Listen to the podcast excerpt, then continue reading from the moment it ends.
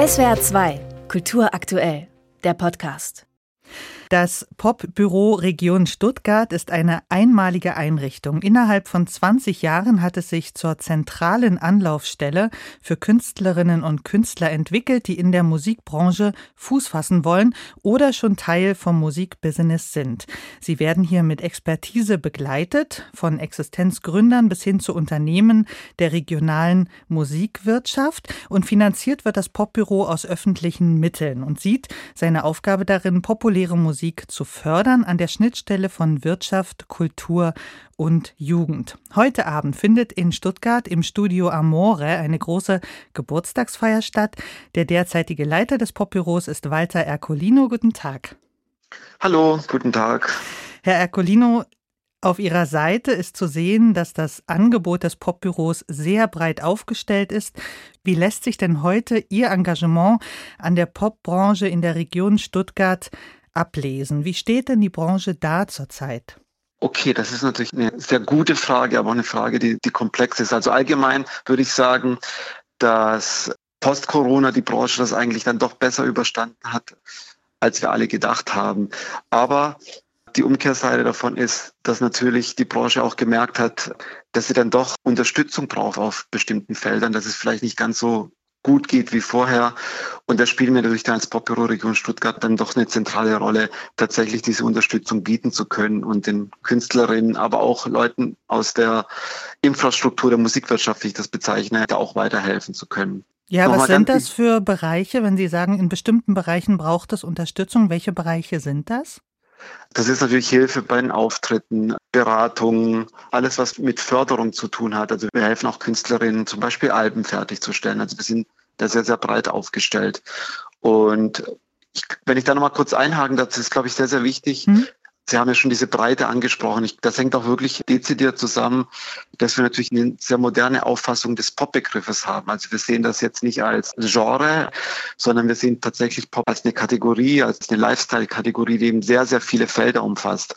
Von Künstlerinnen, die tatsächlich Musik machen, von Bands, die auftreten, von Leuten, die aber auch äh, sich um, um, das, um die ganze Infrastruktur kümmern, also Toningenieure etc. Und in diesem Feld gibt es natürlich sehr, sehr viele Möglichkeiten zu unterstützen. Ein ganz zentraler Punkt ist ja auch die Unterstützung der Jugendkultur. Wie kann ich mir das ganz konkret oder praktisch vorstellen? Kommen junge Bands zu Ihnen und sagen, wir sind eine kleine Band, bitte helfen Sie uns, größer zu werden, uns zu vermarkten? Oder wie sieht das dann konkret aus? Das ist gar nicht so falsch, das ist tatsächlich so, aber wir haben natürlich auch einen strukturellen Ansatz. Also wir haben vor zwei Jahren haben wir zum Beispiel die Pop-Stipendien ins Leben gerufen. Das sind dezidierte äh, Produktionsstipendien, mit denen wir einfach Künstlerinnen und Bands helfen, und zwar mit, mit einer finanziellen Förderung äh, ihre Musik fertigzustellen. Das heißt, da können sich Bands bewerben, eine Jury entscheidet, wer dann in Frage kommt und dann vergeben wir pro Band 5000 Euro. Und ich glaube, der Unterschied ist dann vielleicht zu anderen Stipendien ist, man kann es dafür verwenden, also für eine künstlerische Produktion, sprich tatsächlich künstlerisch zu arbeiten, aber in manchen Fällen ist das Album schon fertig und dann kann man das dann für Vermarktungszwecke verwenden. Aber wir sehen uns natürlich auch so in gewisser Weise als Talentscouts. Wir sind sehr mit der Szene verknüpft und schauen, welche Band funktioniert gerade gut oder welche Band ist gerade dabei, wirklich durchzustarten. Dann gehen wir natürlich auf die Bands zu. Aber andersrum haben wir natürlich auch so eine zentrale Rolle, dass einfach tatsächlich die Bands auf uns zukommen. Ich habe gesehen, dass Sie zum Beispiel auch unterstützen bei Musikvideos, bei Imagevideos, den Künstlerinnen und Künstlern Hilfestellung zu geben in der medialen Repräsentation.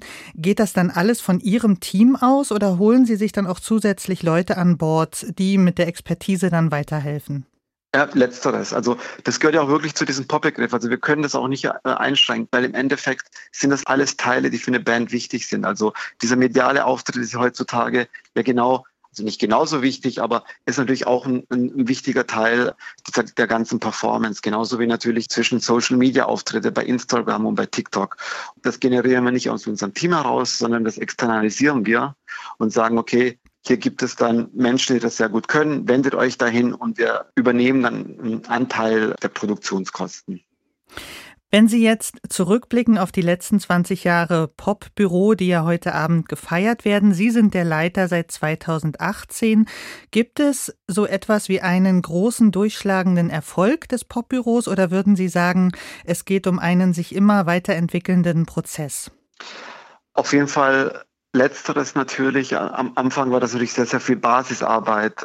Man musste das Popbüro e-, etablieren. Man musste ja überhaupt erstmal rechtfertigen, warum denn Popkultur denn gefördert werden muss. Das war ja auch immer die große Thematik. Es war immer eine Selbstverständlichkeit, dass man jetzt andere kulturelle Felder fördert.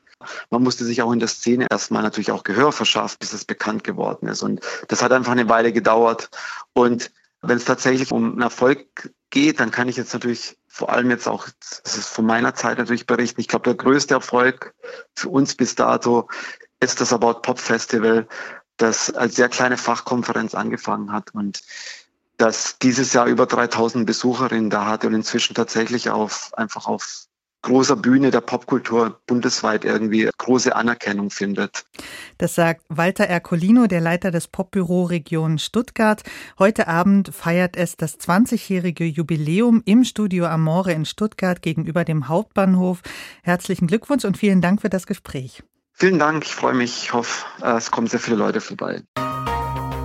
SWR 2 Kultur aktuell. Überall, wo es Podcasts gibt.